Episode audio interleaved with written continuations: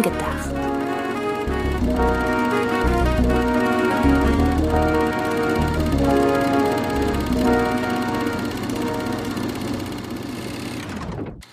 Hallo und herzlich willkommen zu einer neuen Ausgabe von Film gedacht. Film gedacht, so wie nachgedacht, nur mit Film. Und wer die vergangenen Ausgaben gehört hat, wird dann eventuell wissen, dass das jetzt die erste Ausgabe ist, die wir aufzeichnen nach unserem Disneyland Paris Urlaub, liebe Antje. Und somit ist das auch die erste Ausgabe, die wir aufzeichnen in der Ära Bob Eiger Teil 2. Denn Bob Chapek ist super kurzfristig als Disney CEO rausgeflogen und sein Vorgänger ist jetzt auch sein Nachfolger verrückte Welt, nicht wahr, Antje? Ja, da hast du recht, Sydney. Jetzt wäre die Frage, ich habe mich, äh, also Bob Iger ist so gefühlt der erste Konzernchef, dessen Namen ich zuordnen konnte, weil ich bin bei äh, diesen ganzen, wer führt Warner, wer führt Universal und so weiter bin ich leider nicht wirklich drin. Äh, das habe ich vor allen Dingen gemerkt, als ich gestern eine Folge bei der Binge aufgezeichnet habe und es ging um die ganzen Leiter von den ganzen Streamingdiensten und ich saß daneben und dachte so, oh. aber Bob Eiger kenne ich. Das ist doch schon mal super. Ich war sehr überrascht, weil normalerweise kündigt sich sowas ja vorher an. Ich weiß nicht, glaubst du, dass dem äh, mittlerweile Ex-Chef dann doch so seine Äußerungen wie Animationsfilme sind für Kinder um die Ohren geflogen sind? Weil ich hatte zuletzt immer mehr das Gefühl, Bob Eiger war halt auch oder ist auch ein kreativer Treiber, wohingegen sein Vorgänger schon vorwiegend die wirtschaftliche Sparte berücksichtigt hat. Man kann ja darüber streiten, was jetzt die bessere Variante ist, um einen Milliardenkonzern zu führen. Ich würde aber fast behaupten, wie es sich jetzt auch abzeichnet, dass Bob Eigers Vorgehen da vielleicht ein bisschen besser war für einen Konzern wie Disney. Ja, äh, das, das war ja jetzt zwei Fragen in einer. Äh, also, ich find's auch besser, wenn man eher aufs Kreative hört als aufs Wirtschaftliche. Na, wer hätte das gedacht? Aber äh, ich find's halt auch interessant, wie halt einfach so eine Phase unter einem anderen Chef plötzlich die Wahrnehmung des alten Chefs ändern kann, weil ich es ist ja nicht sehr lange her, dass Eiger Chef war und ich weiß noch, wie da sehr viele sowohl Disney Fans als auch generell Filme und Themenparks beobachtende Personen Eiger eigentlich vollkommen über hatten. Und da wurde so vieles an ihm kritisiert und nahezu geschlossen, all diese Leute haben, als die Nachricht kam, Eiger ist zurück, Schapek ist raus, quasi den hier gemacht. Juhu, er ist zurück, danke. Also es ist, es ist, glaube ich, so ein bisschen auch einfach, ähm, äh, also dass, dass er jetzt als der Heiland dargestellt wird, äh, spricht, glaube ich, mehr über, Cha über Chapik als über Eigers späteren Führungsstil. Es ist dieses typische, du lernst halt erst zu schätzen, was du hast, wenn du es nicht mehr hast. Möglich. Das würde ich einfach mal so sagen. Ja. Aber Chapek hat halt, also was, was ihm jetzt den, den Job gekostet hat, ist, ist halt immer die Frage, weil manche romantisieren das ja so nach Motto, ja, das waren bestimmt wirklich seine äh, Presseaussagen, die halt wirklich die Essenz des Disney-Konzerns hinterfragt haben, halt, oh, können auch Erwachsene Spaß an Animationsfilmen haben. Oder auch, ja, vor allem in der Parks-Sparte, wo ja jetzt dann sehr viel gespart wurde und deswegen da die Cast-Member und die Kreativen in der Parks-Sparte unglücklich waren. Bestimmt wurde er deswegen gefeuert.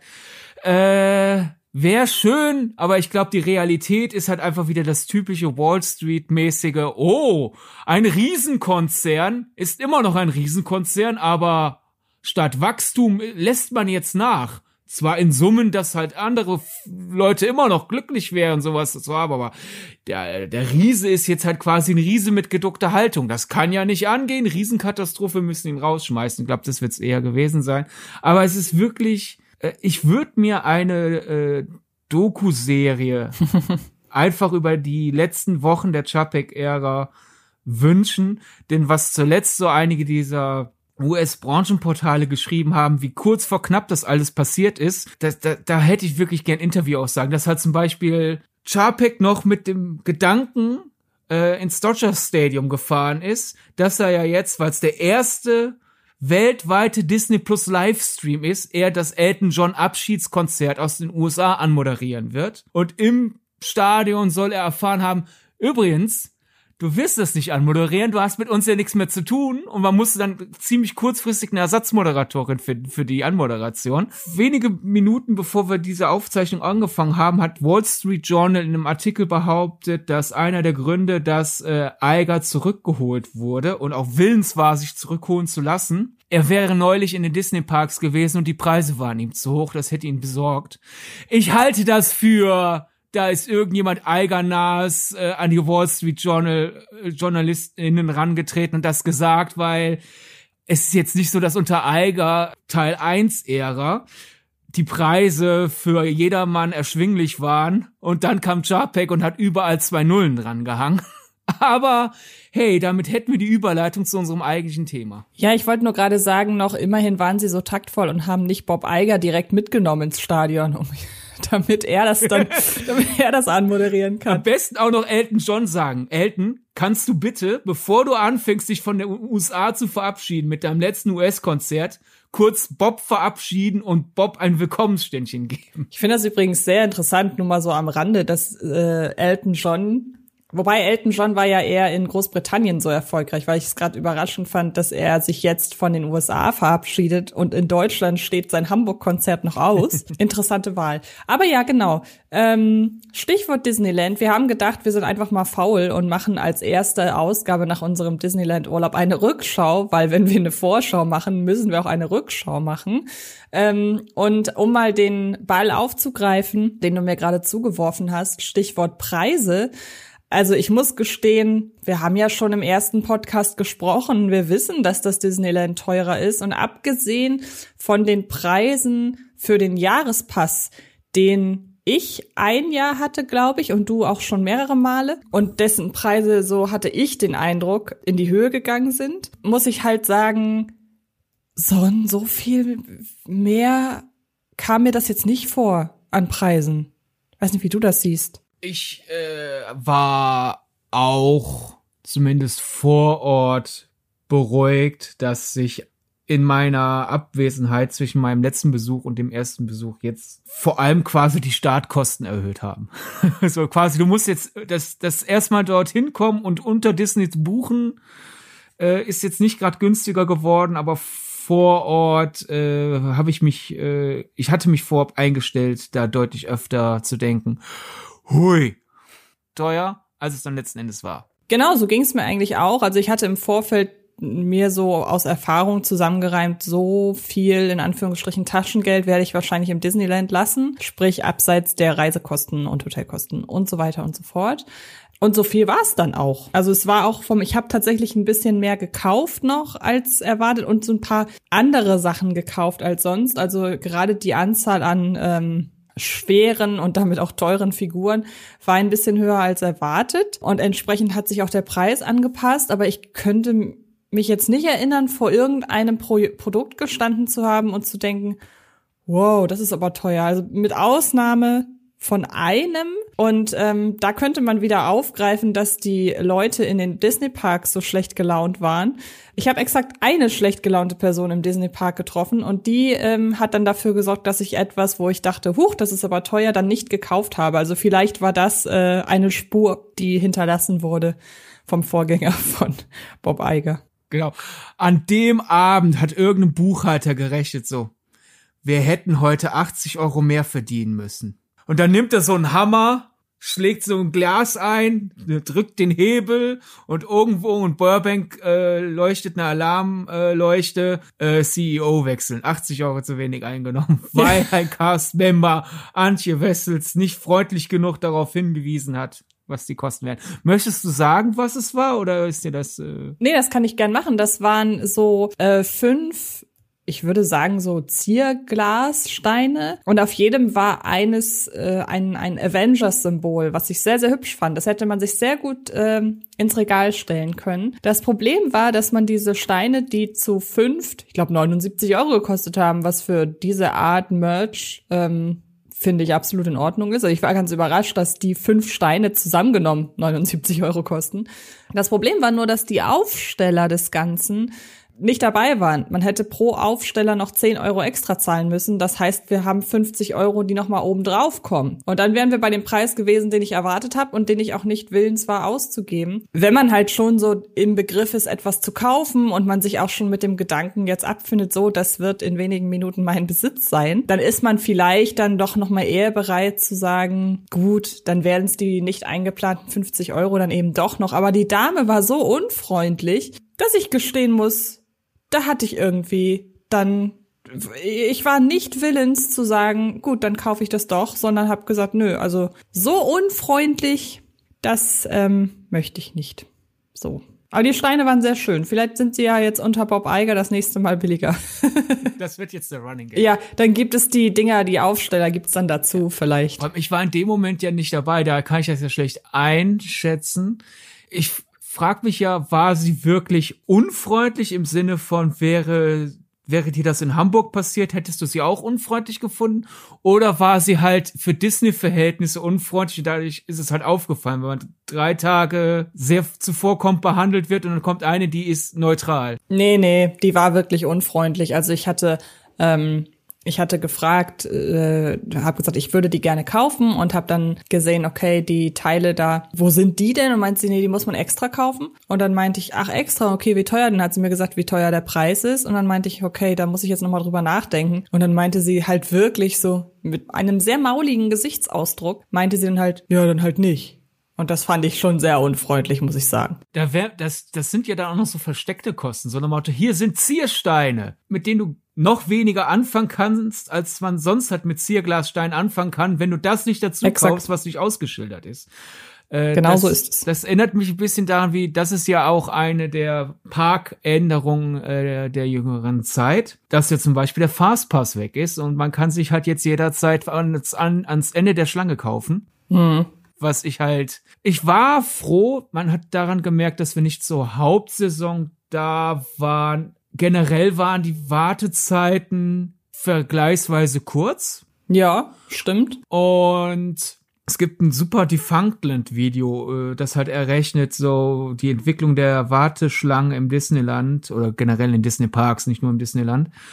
Auf der einen Seite äh, durch das Abschaffen des Fast Pass, das kann man bei den meisten Attraktionen für die meisten Art an Themenparkbesucherinnen eine Verkürzung der Wartezeit im Laufe des Tages errechnen. Daher, juhu, Fastpass ist weg. Die Sache ist aber natürlich auch die, wenn jetzt sehr viele Leute da sind, die sich denken, ja, okay, dann kaufe ich mich nach vorne, äh, ist, ist der äh, Faktor ja weg. Und ich glaube, wir waren anscheinend, wenn ich mir das so anschaue, was so unsere durchschnittlichen Wartezeiten waren, waren wir wohl zu einem Zeitpunkt, wo alle äh, vernünftig gedacht haben, nein, ich bezahle doch nicht dafür noch extra, da ich weniger warten muss.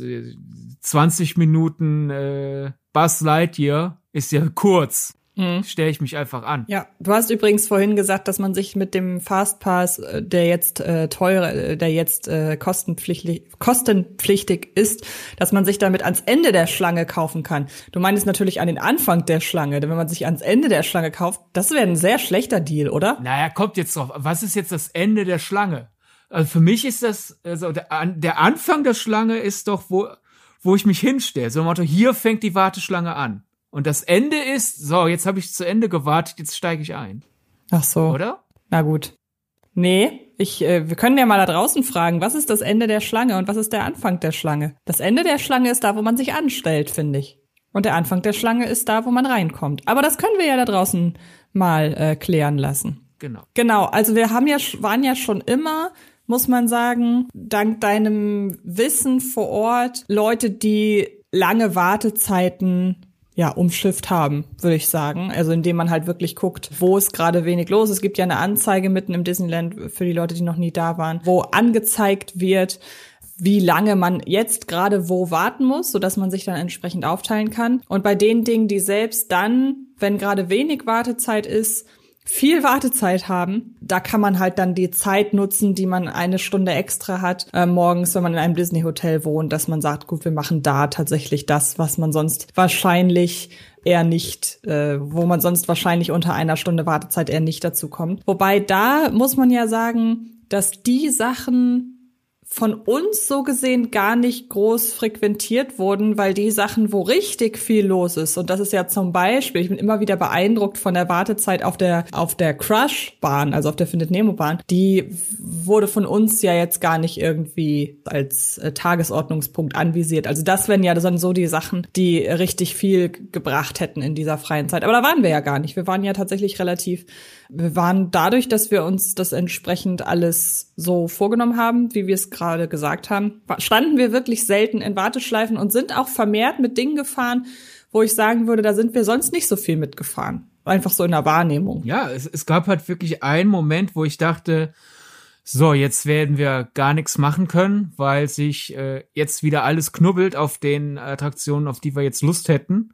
Und dann standen wir vor der Tafel, überall fünf Minuten. Ja okay, dann fahren wir doch Big Thunder Mountain jetzt schon, wo ich dachte, das wird heute nichts mehr. Ja, das war ein sehr lustiger Moment. Nicht so lustig war, das ist auch in diesem Jahr, das finde ich sehr, sehr lustig.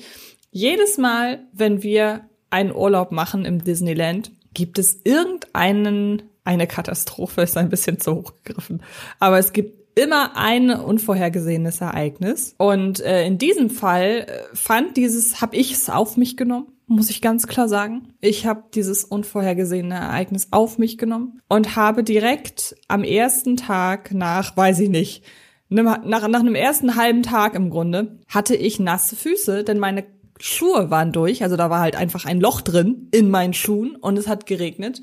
Und dann befand, bestand im Grunde das letzte Drittel des Tages daraus, dass wir durch das Disneyland gelaufen sind, um neues Schuhwerk für mich zu kaufen. Und ähm, dieses Schuhwerk manifestierte sich letzten Endes in unfassbar hässlichen, knallbunten Mickey Maus Gummistiefeln. Und ähm, ich hatte aber immerhin trockene Füße, nachdem wir auch noch nach Socken gucken mussten, um nicht zurück ins Hotel zu, äh, zu laufen. Und äh, das war dann im Grunde das letzte Drittel des ersten Tages. Aber immerhin. Wir hatten ein bisschen was vom letzten Tag noch. Also sozusagen, die Sockensuche hat sich ja wenigstens gelohnt. Ist jetzt nicht so, so, jetzt haben wir erfolgreich Socken gekauft, damit wir nicht ins Hotel müssen. Alles zu, ab ins Hotel. Das wäre aber auch witzig gewesen. Also trau eigentlich wäre es tragisch ja, gewesen. Aber das war quasi, es war von den ganzen Sachen, die uns halt bisher so äh, passiert sind.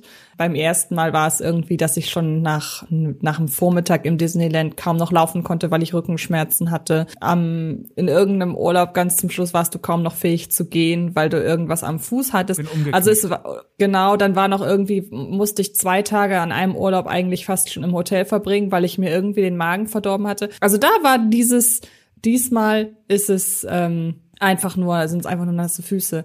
War wirklich, äh, wir, wir, was ist das Gegenteil von wir steigern uns? Es wird immer harmloser, ja. möchte ich fast sagen. Aber das, das ist bestimmt auch ein Chapek-Problem gewesen. Die Auswahl an Merch. Auf jeden Fall. Denn ich weiß noch, es gibt ja auch äh, mitten auf der Main Street, Main Street Motors. Es ist eine Boutique, die überhaupt nicht passend zum Namen sich auf äh, Kleidung spezialisiert hat.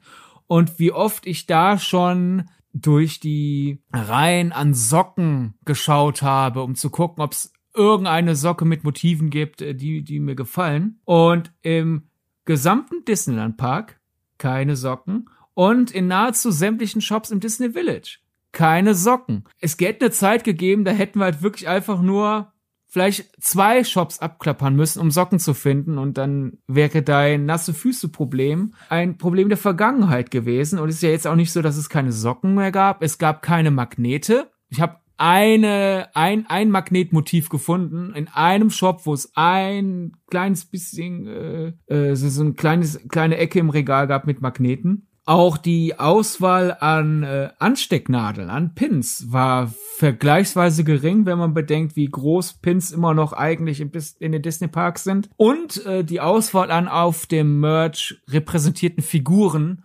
war so niedrig wie in meiner Erinnerung nach noch nie, wenn ich da war. Ja, ich habe tatsächlich nicht, also weder nach Magneten noch nach Pins gesucht. Daher, was man nicht sucht, da kriegt man auch nicht mit, wenn es weg ist. Ich habe es dann über dich natürlich mitbekommen. Mir ist einfach aufgefallen, ich hatte das Gefühl, und da hast du mir dann ja auch am Ende recht gegeben, dass es sich noch mehr auf Mickey Mouse als Motiv konzentriert. Es war schon immer so, dass gewisse Filme einfach in Sachen Merch kaum stattgefunden haben. Also das ist halt gerade bei Filmen, die sich halt einfach nicht so für Merch anbieten, das für die breite Masse geeignet ist, weil der Film einfach nicht so populär ist. Ähm, das war ja schon immer so. Und das ist ja auch verständlich. Also man muss ja sagen, die Fan-Community von Frozen, weil Frozen eigentlich ein schlechtes Beispiel ist, weil von Frozen war relativ, war verhältnismäßig wenig Merch da. Aber ähm, keine Ahnung, die Fan-Community von Mickey Mouse, bleiben wir jetzt beim passenden Beispiel, ist einfach größer als die Fan-Community von Robin Hood beispielsweise. Und deshalb ist es auch klar, dass es da mehr gibt. Also das ist von äh, Mickey Mouse, der auch noch zusätzlich der äh, das das das ähm, das Wappentier hätte ich fast gesagt. Also das, das ja. Tier äh, schlechthin, das Symbol fürs Disneyland Maskottchen ist. Maskottchen ähm, glaube ich. Kannst das Maskottchen genau vom Disneyland ist, ähm, dass es davon mehr gibt als von Robin Hood. Ja, völlig fein, verstehe ich absolut. Aber die Auswahl an nicht Mickey Mouse Produkten hatte ich das Gefühl, war in den letzten Jahren einfach trotzdem noch mal größer. Und jetzt ähm, muss man schon wirklich suchen, um schöne Sachen zu finden, auf denen Mickey Mouse nicht drauf ist, so blöd das klingt. Ja. Hinzu kommt ja, ich meine, du hast es ein bisschen schon äh, dadurch erklärt, dass Mickey auch so ein bisschen das Konzernmaskottchen ist. Ich glaube, zusätzlich zum Faktor, sehr viele Menschen können sich einigen auf, ich kann Mickey leiden, kommt hinzu, viele Leute, die vielleicht jetzt in keine Richtung irgendwie Fanausschlag haben. Fanausschlag klingt wie eine Krankheit und nicht wie deren Fannadel in irgendeine Richtung ausschlägt. Wenn man aber halt sagt, ja, ich fahre aber ins Disneyland, ich will was mitbringen, ja, dann kaufe ich doch natürlich eine Mickey. Irgendwie so diese, diese, diese Gedankengang ist ja doch in vielen Köpfen drin. Da verstehe ich schon, dass Mickey eine große Dominanz aufs, Dominanz aufs Merch hat, aber dass das jetzt so fast schon in Richtung Monopol geht, Ja, eben, das ist es ja. Das hat, wie gesagt, also diese Dominanz von Mickey gab's ja immer schon, aber ich habe das Gefühl, dass sie halt, dass die Maus das halt noch mehr verdrängt, ja. alle anderen. Das finde ich schade. Ja, und ich, ich habe da auch äh, keine Antwort, warum das so ist. Ich hatte ja eine Vermutung, so nach dem Motto, vielleicht sind das so Pandemie-Nachwehen, so nach dem Motto, wir müssen jetzt schnell ans Geld kommen, also gehen wir auf den kleinsten gemeinsamen Nenner, das ist die Maus. Äh, oder auch einfach, dass die Auswahl an Arten von Produkten vielleicht auch ein bisschen mit Lieferengpässen und ne, man wir wissen ja, in welcher Zeit wir aktuell leben, so dass man vielleicht sagt, so, wir stellen dann jetzt einfach äh, keine Magneten mehr her, dafür das Doppelte an Mickey Maus Pullis, weil äh, die Baumwolle haben wir schon. Ich keine Ahnung, ich verstehe es nicht. Es, ist seltsam. Ich habe auch wirklich weder im Vor Vorfeld noch jetzt dann gezielt im Nachfeld äh, bei der Recherche Antworten gefunden, was einfach als Erklärung herreicht für die Auswahl an Merch, sowohl motivtechnisch als auch produkttechnisch her. Aber das, das, das hat mich halt einfach wirklich geärgert. Vor allem halt Magnet. Ich hatte eigentlich mir wirklich vor, für, für meinen Kühlschrank noch ein paar Magneten zu suchen. Und ich hatte halt wirklich auch den Auftrag nach äh, mehreren Avengers-Pins und äh, der Auftrag wurde dadurch natürlich ein bisschen erschwert, dass aus jetzt mal übertrieben gesprochen, tausend verschiedene Pins sind aktuell im Handel. Und, da, und wir haben das äh, in fünf, in, in, in 300er Schritten und in einem 100er Schritt über verschiedene äh, Shops im Park verteilt, war das jetzt so eher, ja, das sind die 70, die wir aktuell haben. Und äh, 68 von den 70 hast du in jedem Shop gefunden. Das war ja, kurios. Das stimmt. Aber lass uns doch mal von den Enttäuschungen weggehen. Was ist denn, vielleicht kannst du es, also zum einen muss ich wissen, das frage ich dich jetzt live in der Sendung, hätte ich fast gesagt. Was ist aus den Büchern geworden? Gibt es mittlerweile ein Lebenszeichen? Äh, ich habe mittlerweile eine Antwort bekommen, aber man hat sie nicht gefunden. Ich, ich habe eine Theorie, dass wir sie einfach äh, beim Transport haben liegen lassen. Aber das ist ja jetzt sehr verwirrend für die Leute, die nicht den Anfang der Geschichte kennen. Also, möchtest du es erklären? Es ist relativ simpel. Ähm, wir haben eingekauft und haben das, weil es bei, wenn man im Disneyland Hotel absteigt, gibt's den Service des, äh, gibt's einen, den sogenannten Hotelservice. Und da kann man dann die Sachen, die man gekauft hat, ähm, an der Kasse abgeben in den Shops, wo man sie eingekauft hat. Und dann transportieren die Leute vom Disneyland das quasi in die Hotels und dann holt man's, holt man die Tüten äh, abends im Hotelshop ab. Und ähm, das haben wir auch gemacht. Und ähm, am vorletzten Tag abends ging es dann ans äh, Tetris-Spielen los. Wir mussten die Sachen ja irgendwie mindestens zu einer Person hinbekommen, damit die Person, die das Ganze dann bei sich hat, die Sachen im Zweifelsfall zu der Person schicken kann, die nicht so viel Platz hat. In diesem Fall hattest du Platz, ich hatte keinen, also mussten wir gucken, dass wir möglichst das, was ich nicht mitkriege, dass du das mitnehmen kannst. Du warst also verantwortlich für einen Großteil meiner und natürlich auch für deine eigenen Einkäufe. Und dann hast du mir plötzlich erzählt, als äh, du zu Hause warst, dass eine Tüte aus dem äh, Disneyland ähm, Bookstore, wo du mehrere Bücher gekauft hast, dass die Bücher plötzlich nicht mehr da waren. Und ähm, deshalb meine Frage, du hast dich inzwischen in der Zwischenzeit mit dem Disneyland in Verbindung gesetzt, ähm, ob es da Neuigkeiten gibt. Genau, ja, ich hatte da mal vorsichtig nachgefragt, hey, äh, als wir dann aus dem Zimmer raus waren, ist da vielleicht irgendwem aufgefallen, so, was sind das denn für ungepflegte Deutsche? Lassen die einfach vier Bücher liegen, die sie hier gekauft haben oder sowas. äh, oder ob wir vielleicht, weil ich mich auch partout nicht mehr erinnern, ich hab in meinem Gedächtnis gekramt, ich konnte mich auch nicht erinnern, die überhaupt im Hotelzimmer ausgepackt zu haben. Kann aber natürlich mhm. auch sein, dass die Erinnerung da überschrieben wurde durch die vielen Versuche, deine Sachen in meinen Koffer zu kriegen. Wenn ja. ich das so rumpacke oder so rum oder vielleicht das in das andere Fach des äh, Köfferchens. Also ich konnte mich nicht hundertprozentig auf mein Gedächtnis verlassen. Vielleicht war ja auch die Frage, vielleicht haben wir den einen Einkauf vergessen beim Shopping-Service abzuholen. So heißt er, bevor nämlich irgendwelche äh, äh, Erbsenzähler es uns ankreiden, dass du gerade Hotelservice gesagt hast. Das hätte so, ja auch sein können, dass wir den äh, einfach nicht abgeholt haben, die Sachen. Mhm. Aber äh, jedenfalls, äh, die Leute waren sehr freundlich, die hatten Verständnis für dieses unfassbare, dreiste Luxusproblem, weil die Leute, die das hier hören, denken auch, Gott, kaufen die so viel ein, dass sie ihre Sachen schon nicht mehr nach Hause kriegen und es zu Hause erst mitbekommen. Ja, ähm, ja meine Vermutung ist folgende. Wir hatten ja dann einige Tüten vom Hotelshop äh, zum Hotelzimmer zu tragen. Meine mhm. Theorie wäre, wir hatten ja jeder jeweils irgendwie vier Tüten oder so da in der Hand. So, so, so verschwenderisch waren wir übrigens auch nicht. Es hat sich halt einfach nur, wenn du in vielen Shops einkaufst, dann kriegst du das ja in vielen Tüten nachher Wollte zurück. ich gerade sagen. Ist jetzt nicht so, dass es vier Tüten sein mussten pro Person, weil wir so viel gekauft haben, sondern wir haben einfach so oft gekauft. Ich wollte gerade sagen, ich war ja zumindest zu Beginn noch versucht, möglichst viel in einem Shop zu kaufen und nicht aufgeteilt auf verschiedene Shops. Aber äh, man muss es sagen, immerhin, es gab in vielen verschiedenen Shops viele verschiedene schöne Sachen. Deshalb, wie du gerade sagst, die Tüten kamen durch die Shopsanzahl zustande und weniger durch den Inhalt. Ja. Aber meine Theorie ist dann einfach, wir haben alles im äh, Hotelshop abgeholt, sind zum äh, Zimmer gegangen und zwischenzeitlich haben wir ja auch Sachen abgestellt. Einfach um zum Beispiel Tüten umgreifen oder halt, weil man eine Tür öffnen muss oder sonst was. Ich könnte mir vorstellen, dass dann irgendwann bei einem von uns beiden eine Tür, eine Tüte liegen geblieben ist und dann kann das, kann, kann auch kein noch so freundlicher äh, Disneyland Detektivservice sich auf die Suche machen, denn höchstwahrscheinlich wird dann irgendwann äh, jemand anderes da, ach, da ist ja eine Tüte, was ist denn da drin? Bücher, ja geil, ja. nehme ich mit. Das ist meine Theorie.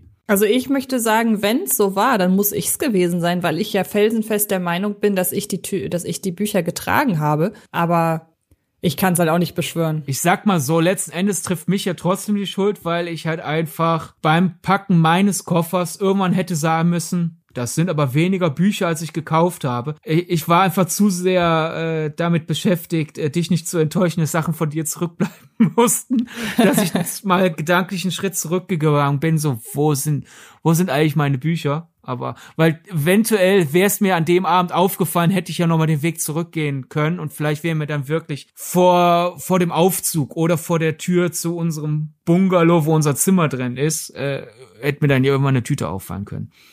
Naja, egal. Genau. Aber ich hatte, die Ausgangsfrage war, was denn das Hübscheste ist, was du dir, oder das Beste, was dir am besten gefällt. Dein bester Kauf, Herrgott. Äh, ich würde sagen, äh, diese Spieluhr mit äh, Clarabella Q, Mickey, Minnie, Donald, Daisy und Dagobert als Weihnachtssänger, die nämlich vergleichsweise groß ist und dafür, da, da waren wir auch bei der preislichen Überraschung. Als ich die gesehen habe, habe ich gedacht, locker dreistelliger Bereich äh, irgendwo zwischen, mit meiner Erfahrung, was Disney-Preise sein könnten, irgendwas zwischen 150 und 180 und dann war sie im zweistelligen Bereich. Das heißt, es war einerseits die Freude über, oh, die ist ja bezahlbar und die Figuren sind schön getroffen und in schönen Farben und so.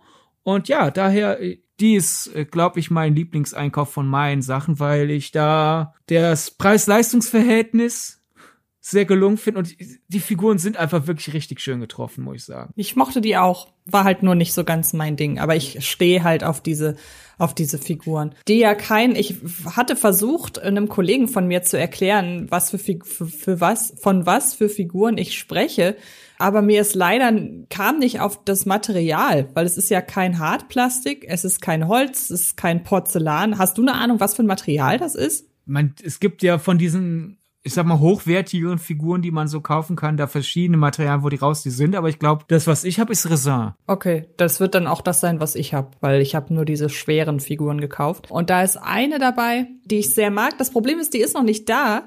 Das heißt, sie hatte noch nicht die Gelegenheit, sich so richtig, sich so richtig in mein Herz zu sneaken. ähm, und zwar habe ich eine kleine Version ähm, von dem Haus aus Encanto gekauft.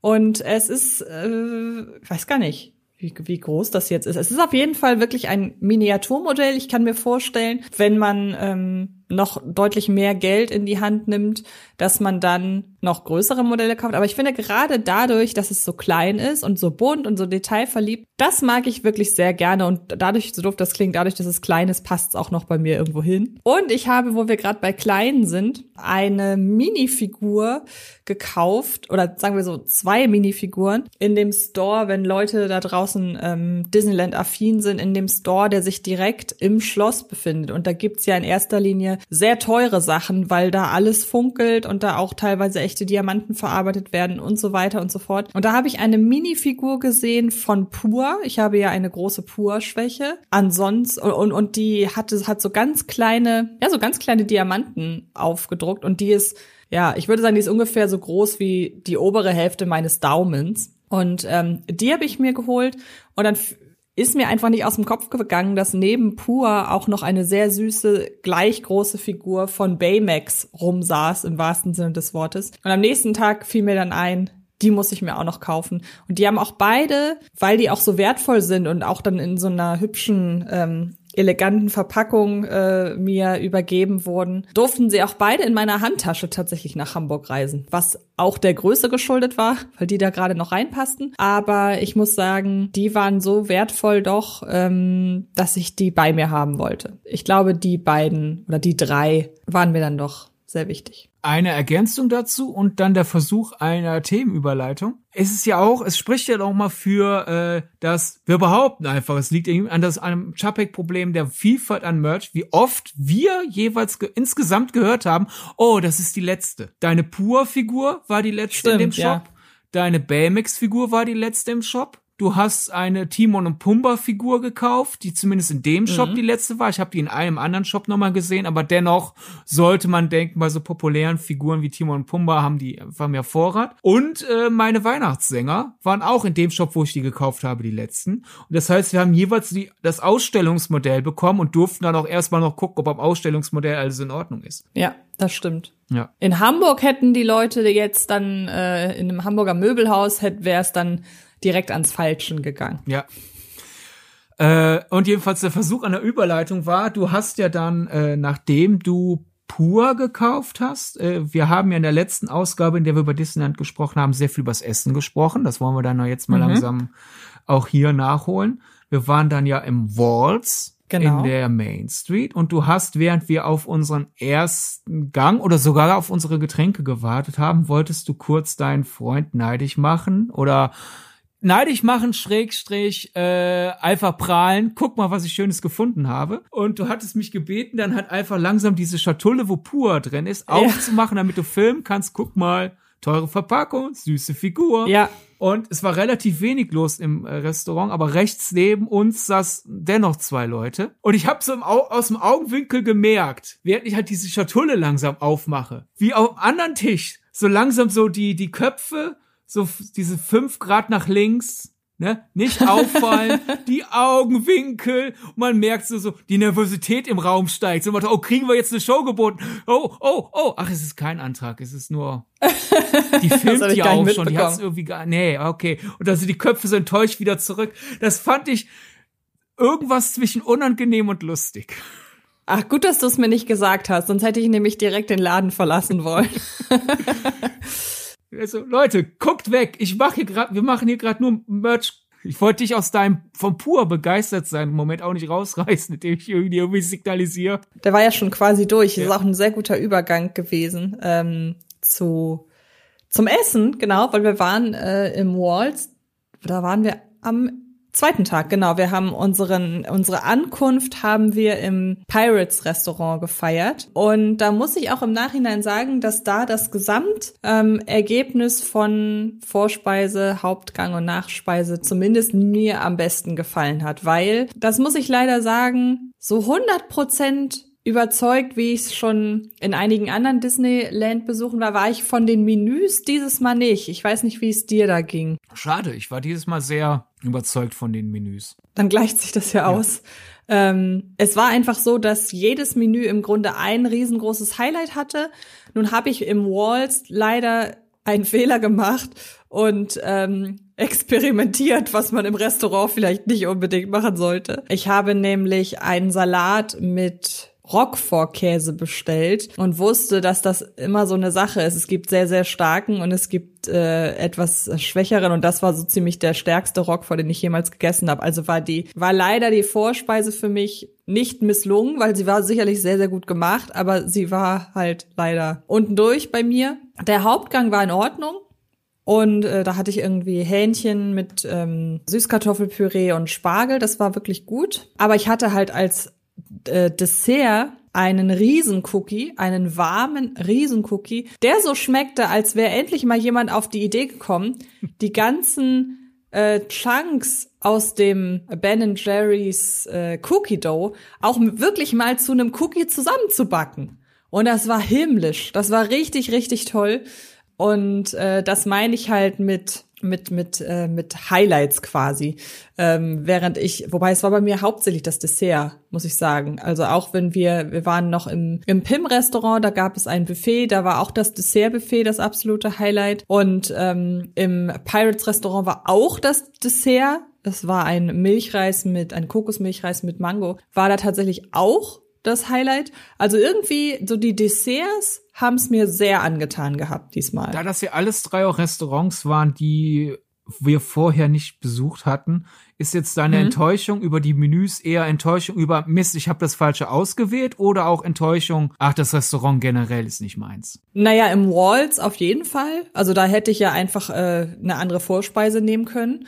Ähm, ich glaube, beim Waltz ist einfach so ein bisschen das Problem. Es ist ja doch schon so das exklusivste Restaurant im Disneyland, äh, im, im Disneyland Park. Und äh, es suggeriert einem ja, man bekommt entsprechend auch in großen Anführungsstrichen ähm, gesetzt äh, Sterneküche serviert. Also klar, es ist keine Sterneküche im eigentlichen Sinne, aber schon halt wirklich hochwertiges Essen. Und das ist es auch, aber man muss halt immer relativieren. Es ist immer noch hochwertiges Essen in einem Freizeitpark. Und ähm, ich glaube, da sind dann einfach die Ansprüche etwas hoch.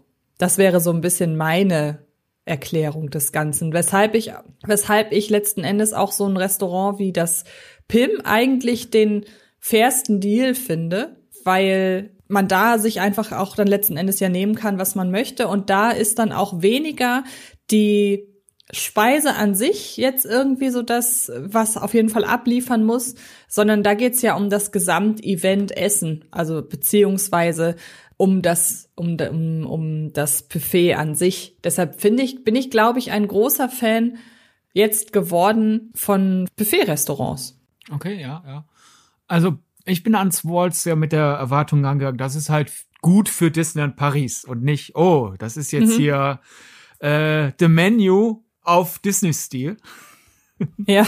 Und da habe ich eigentlich genau das bekommen, was ich erwartet und auch so gesehen erhofft habe. Äh, ich hatte, einfach um das zu erkennen, als Vorspeise eine Maissuppe mit Popcorn und äh, Baconstückchen. Als Hauptgang hatte ich äh, ein dekonstruiertes Chili plus sozusagen dann als Beilage einfach ein richtiges Chili, weil hm. äh, Chili eine von Walt Disneys Lieblingsspeisen war und viele der Gerichte, nicht hundertprozentig alle, haben sich so ein bisschen an Walt Disneys Ernährung orientiert, nur das dann halt versucht abzugraden, weil Walt Disney eigentlich eher so der, ich sag mal, der, der Imbisswagen auf dem Studiogelände Typ war. Der hätte also mhm. in seinem eigenen Restaurant eher so dann wahrscheinlich pikiert mit der Gabel so im Essen rumgesteuert hat, so, warum ist das Chili dekonstruiert? Ich, äh, hä? Aber ne, der Gedanke zählt und ist ja eigentlich auch ganz hübsch. Und als Nachspeise hatte ich so eine Mousse äh, mhm. Und da war das, ich fand das Chili einfach sowohl in der dekonstruierten als auch in der zusammengesetzten Form einfach richtig, richtig lecker. Und äh, ich mochte einfach das Ambiente und ich war sehr froh, dass man viel von dem Ambiente im Walls aufsaugen konnte. Denn es war ja, wie gesagt, wenig los. Deswegen konnte ich viel den Blick schweifen lassen. Und ich finde, das Walls schafft es sehr schön, Fanservice zu machen, wie man Fanservice gut macht, um jetzt hier vielleicht auch irgendwie mal so einen filmischen Twist äh, zu nehmen. Denn ich glaube, wenn man da einfach in das Restaurant reingeht, kann man sagen, ach guck mal, das ist so ein bisschen im viktorianischen Stil, gediegen, aber auch trotzdem ein bisschen heimelig. Punkt Ende. Aber dass zum Beispiel jeder Raum sich architektonisch so ein bisschen an einen der ein, eines der Länder im Disneyland äh, Park orientiert durch die Wahl welches äh, welche Farbe das Holz hat und wie die Tapete aussieht und was für Bilder dort hängen. Das sind so Sachen, die fallen einem nur auf, wenn man danach sucht. Und dann, wenn man danach sucht, ist man halt auch dann eine Person, die das wertzuschätzen weiß, statt zu denken, ach, jetzt weisen die mich hier auf den Park hin, in dem ich bin. Und dann halt, dass zum Beispiel die Speisekarte sich an Walt Disney orientiert und auch immer so kleine Erklärungspunkte hatte, halt, warum diese Speise auf der Karte ist. Oder auf der Herrentoilette war ein Konzeptbild aus dem Film Der glücklichste Millionär, den nahezu niemand kennt, würde ich mal behaupten. Aber es ist halt Walt Disneys letzte äh, Produktion. Dann spielt der Film auch äh, zu einem Zeitabschnitt, der historisch zum Setting der Main Street passt und somit auch halt zum Ort, wo das Restaurant ist. Das war einfach so eine schöne Gesamtatmosphäre, ähnlich wie das Pirates, wo, wo, wo ich dir gesagt habe, hier fühlt man sich wirklich so, als wären wir gerade äh, in einer äh, Piratennische irgendwo in der Karibik. Vom Gesamtambiente her war ich da sehr angetan. Das muss ich allerdings auch sagen. Also die Designs der Restaurants fand ich ganz, ganz toll. Und die Küche per se passt ja auch zu dem Umfeld, in dem man isst. Es war halt nur, wie gesagt, so eine Mischung aus, ich habe ein bisschen zu viel erwartet und ich habe das Falsche bestellt, teilweise. Und äh, das ist jetzt kein Veto für unsere nächste Urlaubsplanung, wenn es soweit ist, äh, zu, zu deiner Buffet-Restaurant-Überzeugung. Aber ich habe sozusagen für mein Gefühl dafür, dass wir im Walls und im äh, in Pimp Kitchen ungefähr dasselbe an Geld gelassen haben, hatte ich das Gefühl, im Walls mehr für mein Geld zu bekommen insgesamt. Das ist ja auch immer eine Frage, ähm, was dann quasi das Buffet anbietet. Ja. Und ähm, das Problem, finde ich, bei Pim war, so banal das klingt, dass man eigentlich alles probieren wollte. Also normalerweise hat man bei einem Buffet ja tatsächlich die, das Glück, dass man sagen kann, gut, äh, das interessiert mich und das interessiert mich ähm, und dann werde ich da ein bisschen probieren und da ein bisschen probieren. Wie gesagt, ich hatte halt bei Pilm das Gefühl, irgendwie will ich alles probieren. Und so doof das klingt, habe ich dann auch gemacht. Na gut, nicht alles, aber sehr, sehr viel auf jeden Fall. Quantitativ sollte man niemandem erklären müssen, kriegst du natürlich potenziell im Buffet-Restaurant mehr für dein Geld als in einem Tischrestaurant mit einem festen Menü. Es sei denn, keine Ahnung, man ist so ungeschickt in der Planung, dass man satt ins Buffet-Restaurant geht. Dann wird man sich halt einen kleinen Teller voll machen und dann sagen, hoch Mist, hätte ich mal nicht so viel bezahlt. Aber das ist, da ist man dann ja selber schuld. Aber so vom, von der Erfahrung her, muss ich sagen, habe ich äh, einfach durch die beiden äh, Tischbedienungsrestaurants, in denen wir waren, mehr rausgezogen da als im Buffet. Und aber das hat mich nicht vor Ort enttäuscht, weil ich ja wusste, was auf mich zukommt. Aber vom Konzept her muss ich sagen, finde ich das Pariser Pim Kitchen ein bisschen enttäuschend, weil es ein Buffet-Restaurant ist. Denn das Gimmick äh, an Pim Kitchen ist ja, dass die Storyline sozusagen ist ja, dass man durch diese Pim-Partikel, die man ja unter anderem aus Ant-Man kennt, die Sachen größer oder kleiner machen können.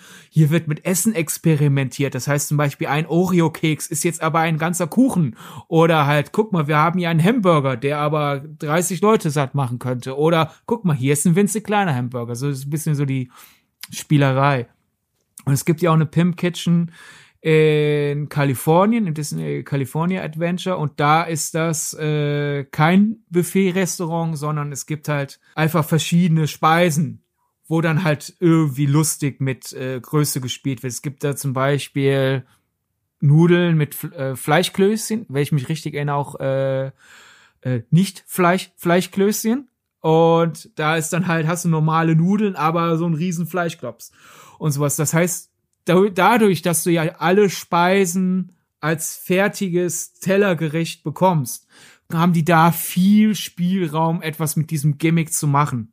Und da finde ich es dann die Idee, was ist das Motto unseres Restaurants, das Design unseres Restaurants, was, was kriegst du zu essen und wie ist das Essen gestaltet, wird da voll ausgeschöpft. Beim Pariser Pimp Kitchen hast du halt, gut, wenn du über das Buffet gehst, hast du dann halt da diese Torte, die aussieht wie ein Oreo. Die hatten äh, einen sehr langen Hotdog und sehr kleine Hotdogs aus, ausgestellt. Dasselbe nochmal mit Burgern. Aber per se haben die ja sehr viel Potenzial durch dieses, es ist eine verrückte, es ist ein verrücktes Testlabor, viel Potenzial liegen gelassen, weil du zwangsweise dadurch, dass es ein Buffet ist, auch einfach Dinge normal da reichen muss teilweise oder halt zum Beispiel, dass halt der Riesenburger ja angeschnitten wird und dann hast du halt nicht viel von diesem größer-kleiner Effekt. Da finde ich, wenn man auf dem Avengers Campus einen Buffet-Restaurant hätte machen wollen, vielleicht ein anderes Thema sich suchen sollen und das Pimp Kitchen per se, finde ich, wäre immer noch klüger gewesen, halt, dass man einfach die kalifornische Variante kopiert. Ja, ich gucke mir parallel tatsächlich gerade ein Video an aus dem Pimp Kitchen Restaurant in Kalifornien und ich stimme dir da auf jeden Fall zu. Also man hat da sehr wenig draus gemacht. Ähm, man konnte halt so Mini-Burger konnte man halt essen. Man muss aber ganz ehrlich sagen, so Mini-Burger kannte ich jetzt tatsächlich eigentlich auch schon, ähm, kannte ich halt schon, also war jetzt für mich nichts Besonderes. Und äh, ansonsten gab's halt belegte Riesenbrezel und belegte Riesenburger und so. Aber das Einzige, was, wo ich gesagt habe, oh, das, da geht die Illusion jetzt auf, waren ganz banal extrem lange Bohnen. Und das war's dann eigentlich auch. Also ich meine, selbst die, du hast gerade schon von gesprochen, zum Beispiel von einem gigantischen Oreo-Keks, der dann eben als, als ähm, als Kuchen ange ange angeboten wurde, wo man sich dann ein Stück von nehmen konnte. Selbst das ging nicht auf, zum einen, weil das Prinzip Oreo-Torte schon bekannt ist, so. Und weil man ja alles, wie du schon gesagt hast, auch schon vorgeschnitten bekommen hat. Und das fand ich dann auch wirklich schade, muss ich sagen. Aber allein für die Auswahl am Dessertbuffet, muss ich sagen, würde ich da noch mal hingehen, auch wenn ich da sagen muss, das Ambiente, ja, es hat was von Test äh, es hat was von Testlabor. Nur muss ich leider sagen, dass es doch sehr was hatte von Kantine und teilweise finde ich auch so ein bisschen lieblos, muss ich gestehen. Also es gab ja auch den, was da vorher war, diese ähm, High School Musical Kantine und die hatte was ähnliches, was ähnlich lautes auch und was ähnlich, ja, äh, wie soll man sagen, wuseliges, aber da passt es halt zum Konzept. Und ähm, ja, also ich, ich stimme dir auf jeden Fall zu. Insgesamt war ich davon auch eher enttäuscht. Ich meine, dessen ungeachtet muss ich sagen, ich finde, die haben sich ja schon Mühe gemacht, das äh, Testlabor-Konzept durchzuziehen. Einfach allein wie die Platzdeckchen, die Servietten aussahen. Die, wir hatten da äh, eine super freundliche Kellnerin, die, wo wir uns ja. einig waren, die sieht aus, als hättest du die so aus einer Testlabor-Szene aus einem Avengers-Film rausgerissen. Ja. So, bist jetzt Kellnerin, lebt damit. äh, dass man die Getränke, Reagenzgläser und so bekommen haben. Also äh, das, das, das hatte was und ich würde da auch noch mal hingehen, auch einfach, weil die Dessertauswahl großartig war. Äh, und ich habe ja den Vergleich, du hast quasi den, gerade den Vergleich gezogen, Kantinenlook zu Kantinenlook. Ich habe ja auch noch den Vergleich zu genau dem Buffet-Restaurant, das vorher dort war, wo dann jetzt die Pimp Kitchen draus gemacht wurde. Und auch da muss ich sagen, dafür, dass das vor, der Vorläufer der Pimp Kitchen ein auf äh, Star-Kantine gemacht hat, wirkte das halt wirklich, ah, ja, okay, das ist die Disneyland äh, Paris äh, Schulkantine im Studios Park und man hat da halt ein paar Hollywood-Karikaturen hingehangen, damit das irgendwie nach Hollywood aussieht. Da hingegen sieht jetzt die Pimp Kitchen schon wirklich aus wie ein Testlabor. Und mein Testlabore sind halt tendenziell weiß gestrichen, äh, Kantinen auch, da ich sehe, wo deine Assoziation herkommt. Aber per se ging es mir jetzt weniger um, darum zu sagen, es war ein enttäuschender Restaurantbesuch. Ich würde da noch mal hingehen. Es ist einfach nur, ich finde die Auswahl des Themas gepaart mit der Auswahl, welche Art Restaurant es ist, da ist halt eine, eine Dissonanz. Das war so mein Hauptproblem. Ja. Aber das wusste ich ja schon beim Reingehen. Daher äh, ist es einfach nur eine generelle Kritik am Entscheidungsprozess als äh, Kritik an unserem, ja. an unserer Erfahrung vor Ort. Aber per se war es schön, dass wir auch wieder gesagt haben, wir, wir probieren wieder viele Sachen aus. Weil wir waren ja jetzt in drei Restaurants, in denen wir noch nicht waren. Wir hätten ja auch einfach sagen können, dass wir mindestens einen Restaurantbesuch uns ähm, vornehmen in einem Restaurant, das wir schon kennen. Also das passte dann eher bei den Kleinigkeiten. Wir waren wieder bei, bei Hakuna Matata zum Beispiel, ähm, wo wir jedes Mal sind. Und ähm, wir wollten zu Victoria. Stimmt, ähm, das war uns diesmal irgendwie nicht vergönnt. Ähm, aber gut, dann, dann ist es halt so. Ja, Charpek hat halt gesagt, Öffnungszeit äh, des eines der beliebtesten Restaurants im Disneyland Park vier Stunden pro Tag. Genau, das ist wahrscheinlich so. Nee, aber ähm, ja, per se war ich diesmal etwas mehr angetan von den Speisen, die man so zwischendrin äh, mal essen konnte. Ich habe es endlich geschafft. Warum auch immer ich es in den letzten Jahren nicht hingekriegt habe, ist es eigentlich jetzt nicht so der Riesenakt. Aber ich habe es endlich geschafft, ähm, ein äh, Grilled Cheese Sandwich in einer der Bäckereien ähm, mir äh, zu holen, das erwartungsgemäß sehr, sehr lecker war. Es ist beziehungsweise kein Grilled Cheese Sandwich, es ist pra äh, praktisch zum, äh, zum Land Frankreich natürlich ein Croque Monsieur. Wollte ich immer schon probieren und äh, jetzt habe ich es auch endlich mal geschafft. Dann, du hast äh, verzweifelterweise, äh, musstest deine Brownies erst suchen, weil sie jetzt plötzlich in, sie haben sich verwandelt. Ja. Aus Brownies wurden Cake Pops. Respektive die Cake Pops, die man dort vor Ort bekommt, sind getarnte Brownies. Aber sehr lecker. Ja. Und was ich wirklich sehr, sehr schön fand, war der Weihnachtsmarkt. Also der war nicht, der war nicht besonders groß, befindet sich im Studiopark im äh, Ratatouille-Bereich. Aber die Auswahl an Speisen dort fand ich richtig toll. Da haben wir gefrühstückt.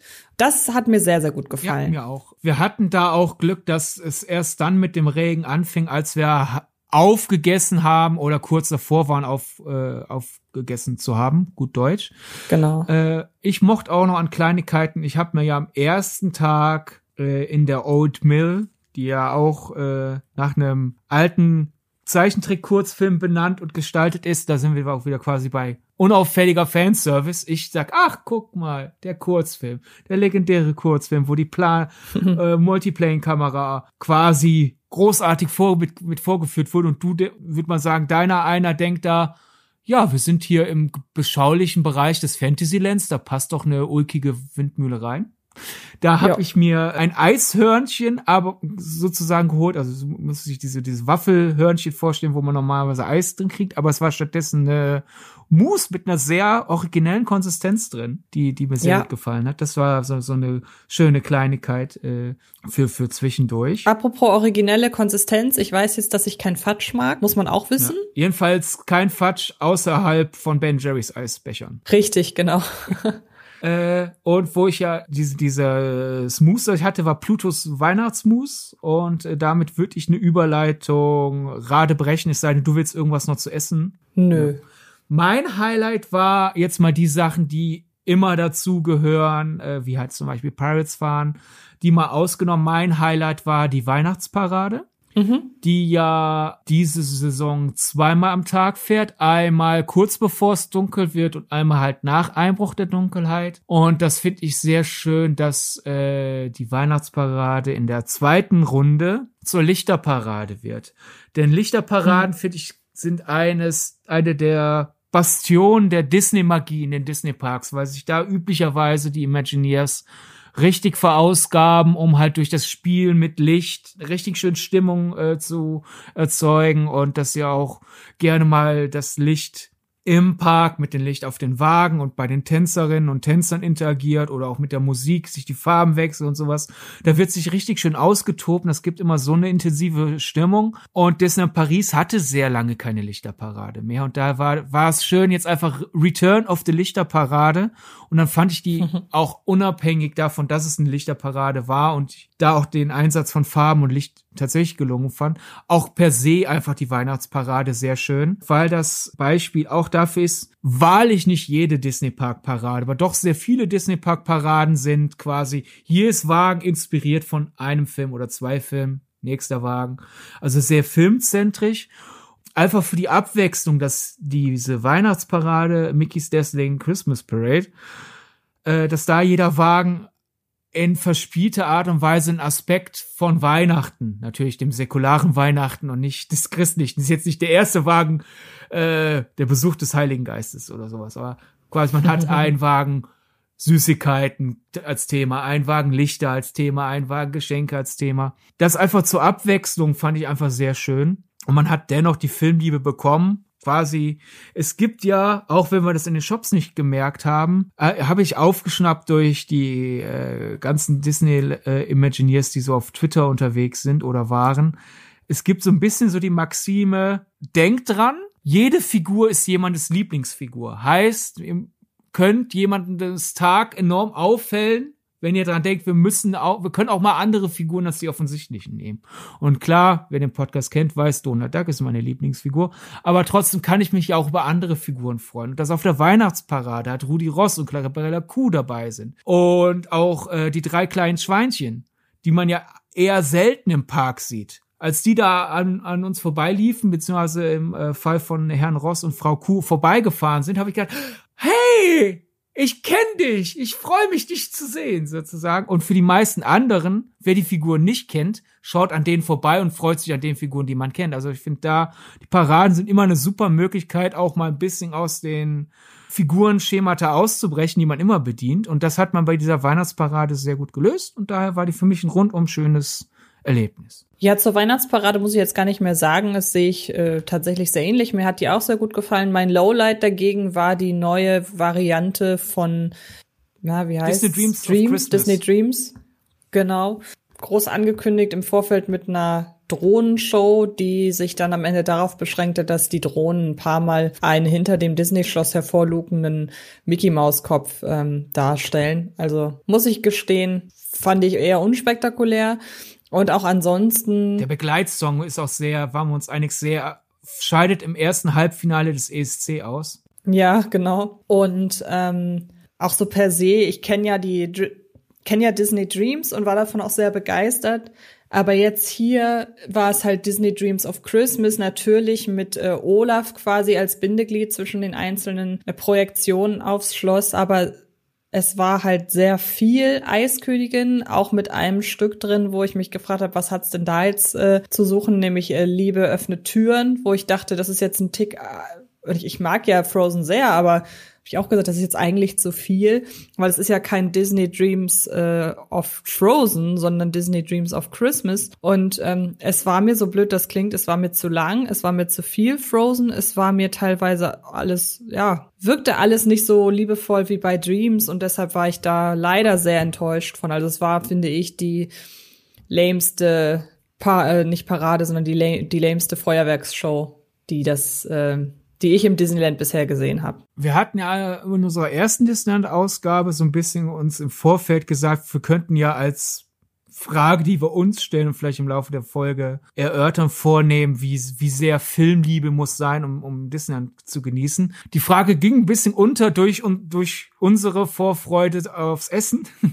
Aber um die nochmal mhm. aufzugreifen, ich fand ja, ich habe es auch in der letzten Folge einmal kurz angeschnitten, interessant dafür, dass wir ja beide durchaus äh, mit den Arbeiten der Marvel Studios sympathisieren. Interessant, dass seit unserem letzten Besuch ein ganzer Avengers Campus aufgemacht hat im Studios Park und der in unserer Vorfreudegespräche nahezu keine Rolle gespielt hat.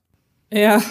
Äh, daher jetzt einfach die Frage dann mal aktiv angesprochen. Erstens, wie erklärst du dir das? Weil das ist ja dann so doch ein Disconnect aus dem, was sich Disney aktuell plant, so nach Motto, wir müssen nur einen Film den Leuten quasi vor der Nase dengeln lassen, den sie mögen, und dann sind sie auch mit dem Park zufrieden. Und Punkt zwei, jetzt wo du dann da warst, wie fandest du den Avengers Campus? Lustigerweise hat ein Kollege von mir im Vorfeld äh, erzählt, er war selber vor ein paar Monaten ähm, im Disneyland Paris und hat so auch das erste Mal den äh, Avengers Campus gesehen und er meinte, ich soll nicht enttäuscht sein, weil es ist halt das, was es verspricht zu sein, nämlich ein Campus und Überraschung, es ist ein Campus, das heißt Avengers Campus und genau so sieht er halt aus. Also ich hatte das Glück, ich war diesmal ein paar äh, Stunden früher im Disneyland als du und äh, hatte dann, es war glaube ich, insgesamt kamen wir auf eine Dreiviertelstunde äh, netto äh, Spazierzeit, die ich da alleine hatte, bevor ich äh, zum Bahnhof bin, um dich abzuholen. Aber da hatte ich halt das Glück, das allererste, was ich gemacht habe,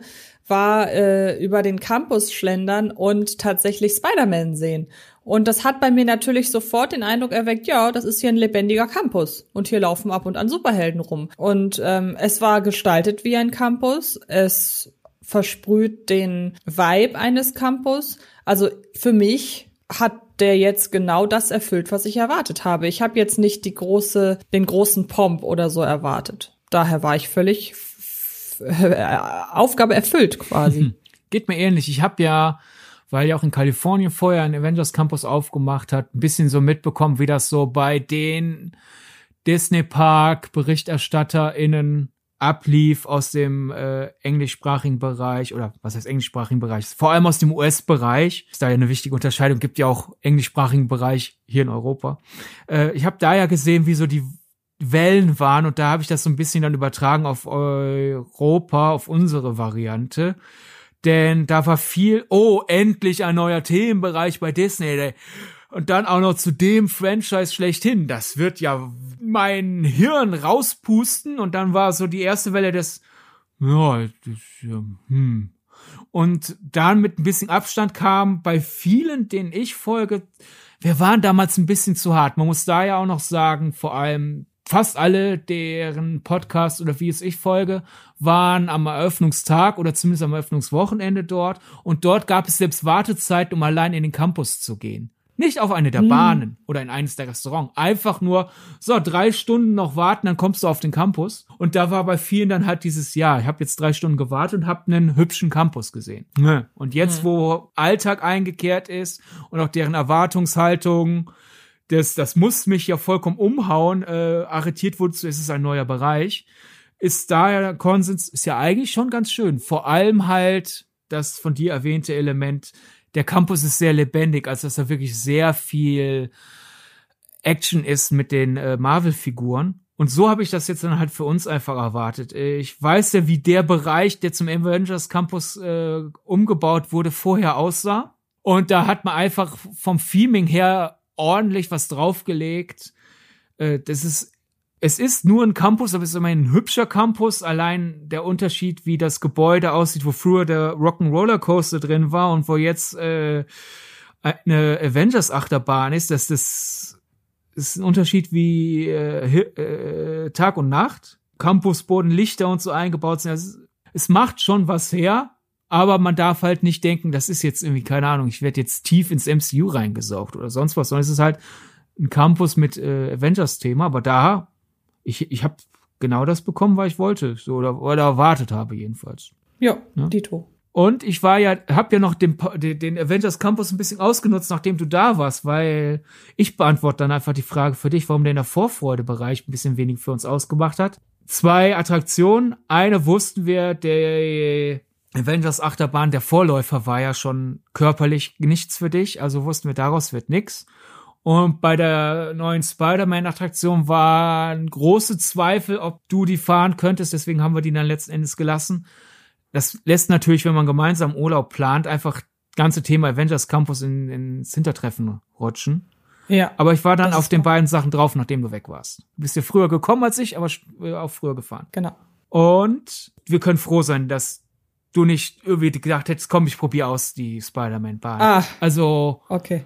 Ich glaube nicht, dass du die, also überlebt hättest du die, aber ich glaube, deine körperliche Reaktion wäre ähnlich wie damals bei Star Tours, denn man wird zwar weniger gerüttelt, aber mhm. zur Erklärung, es ist ein 3D-Ride mit einem interaktiven Element. Äh, auf dem Avengers Campus ist eine neue Erfindung von Peter Parker gerade dabei, Amok zu laufen und wir sollen jetzt Peter Parker helfen, indem wir das, die Teile abschießen, diese kleinen Spinnenroboter. Ah.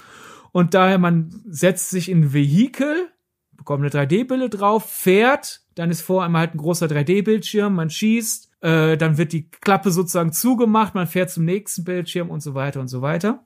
Und daher hatte ich ja gedacht, vielleicht ist es in der Welt der 3D-Bahn eine, die dich weniger von den Füßen haut. So nach Motto, du wirst danach vielleicht Platz sein, aber halt so nach Motto, oh, komm, so wie ich nach manchen Achterbahnen, die ich halt ertrage, mhm. aber wo ich halt sag, zweimal am Tag reicht.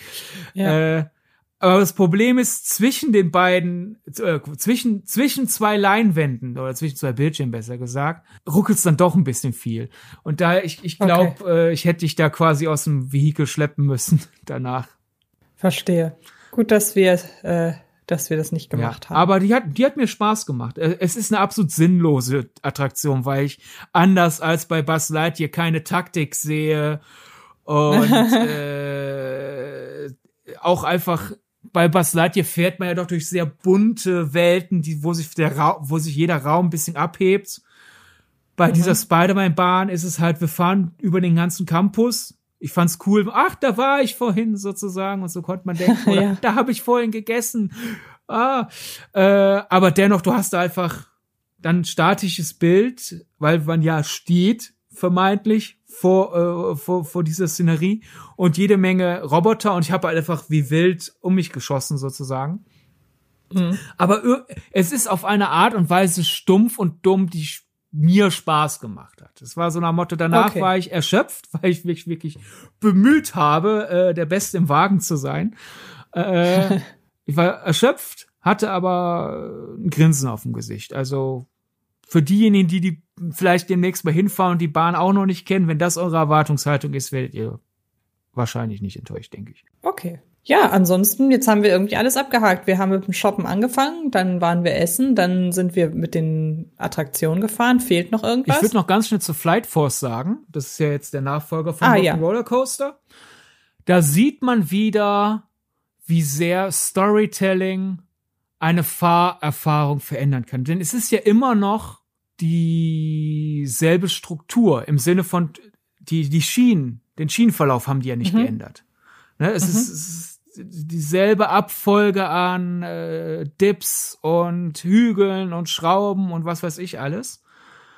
Aber das ganze Design drumherum ist anders. Und ich würde sagen, Konsens wenn ich versuche, auf den Konsens zu schieben, es ist eine bessere Bahn, weil einfach insgesamt intensiveres Theming ist.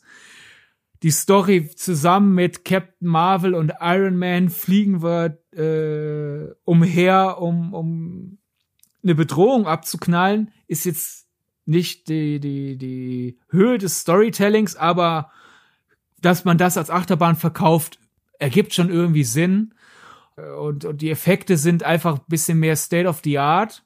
Insofern könnte man vielleicht sagen, eine bessere Bahn oder zumindest eine besser umgesetzt oder es ist, es ist eine kohärentere Bahn, sagen wir so. Mhm. Aber mir hat sie tatsächlich weniger Spaß gemacht als der Rock'n'Roller Coaster. Ich glaube, sie will auch weniger Spaß machen, weil die ist ja jetzt auf, wir sind ja mitten im Kampf mit zwei Avengern. Das ist intensiv. Und da das Track-Layout ja auch schon an der Grenze dessen ist, was mein Körper mitspielt, bevor danach einfach mein, mein Schwer, äh, mein Gleichgewichtssinn erstmal für eine Zeit sagt, danke, ich brauche mhm. brauch jetzt Urlaub, ist das durch dieses ganze, durch die intensive Musik und durch die irreführende Lichtsetzung, also zum Beispiel, was weiß ich, sagen wir mal, Captain Marvel und Iron Man fliegen nach rechts, ja, nach rechts oben und deswegen guckt dein Auge dahin, aber der Wagen macht einen Drop, äh, einen scharfen, äh, eine scharfe Kurve nach links. Das rüttelt dich ja mehr durch, weil dein Körper sich darauf vorbereitet, dorthin zu fahren. Stattdessen fährst du aber dahin. Mhm. Während der Rock'n'Roller Coaster, der hat ja wirklich als Thema, ich glaube, bestimmt die Hälfte der Leute, wenn nicht über die Hälfte der Leute, die damit gefahren sind damals, haben nicht kap haben nicht kapiert, was das soll, weil es nicht, weil die zu dumm sind, sondern weil das äh, Konzept irgendwie ziemlich hirnrissig ist, nämlich äh, Aerosmith äh, hat einen experimentellen, äh, eine experimentelle Achterbahn gefahren, denn sie versetzt dich in die Musik. Aber ich fand das cool, weil du hast äh, in verschiedenen Wagen verschiedene Aerosmith Best of mal Medleys, mal wird's auf auf auf ein Song äh, gefahren und man die Bahn hat irgendwie genau zum trotzdem genau zum Song gepasst, obwohl es ja verschiedene Varianten gibt, die Achterbahn zu erfahren, also halt und dann äh, durch die Lichtshow wird mal ein bisschen so in den Rhythmus jetzt. Es ist quasi der die Achterbahn tanzt für dich. Ne, so zum Song ah, okay. tanze ich. Ist halt wirklich ein sehr seltsames Konzept für eine Achterbahn. Daher, klar, Avengers kämpfen macht, macht mehr Sinn. Aber da hat der Rock'n'Roller Coaster für mich so viel Spaß gemacht und daher hat der so ein bisschen dieses so, mein Gleichgewichtssinn ist jetzt erstmal für 15 Minuten angeknackst, ein bisschen, das, das, das Problem ein bisschen gut ausgeglichen.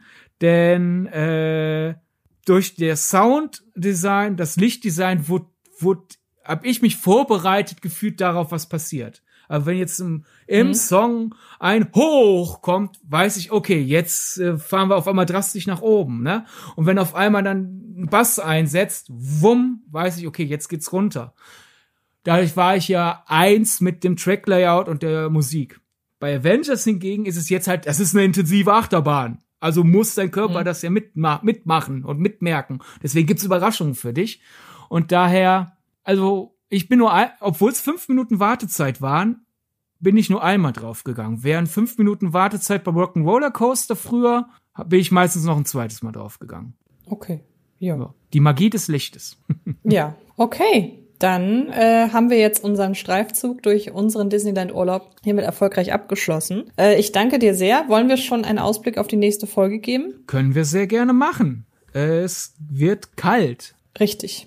Passend zum, äh, passend zum Monat. Und ähm, wir bleiben im Rahmen, im, im weitesten Sinne bei dem Thema treu. Das können wir ja schon genau. mal sagen. Wir können auch ganz konkret eine Hausaufgabe aufgeben. Frischt euch doch mal. Ja, guckt euch nochmal Frozen 2 an. Genau. Frischt euch mit die Eiskönigin 2 auf. Alles klar. Dann vielen Dank, Sydney. Und wir hören uns da draußen nächste Woche. Wie ihr uns kontaktieren könnt, soziale Netzwerke, Filmgedacht heißen wir bei Instagram und Twitter. Wenn ihr uns persönlich erreichen wollt, dann macht das gerne ebenfalls Instagram, Twitter. Ich heiße auf beiden Plattformen Antje Wessels und Sydney heißt auf Instagram Sydney Sharing und bei Twitter Sir Donnerbold.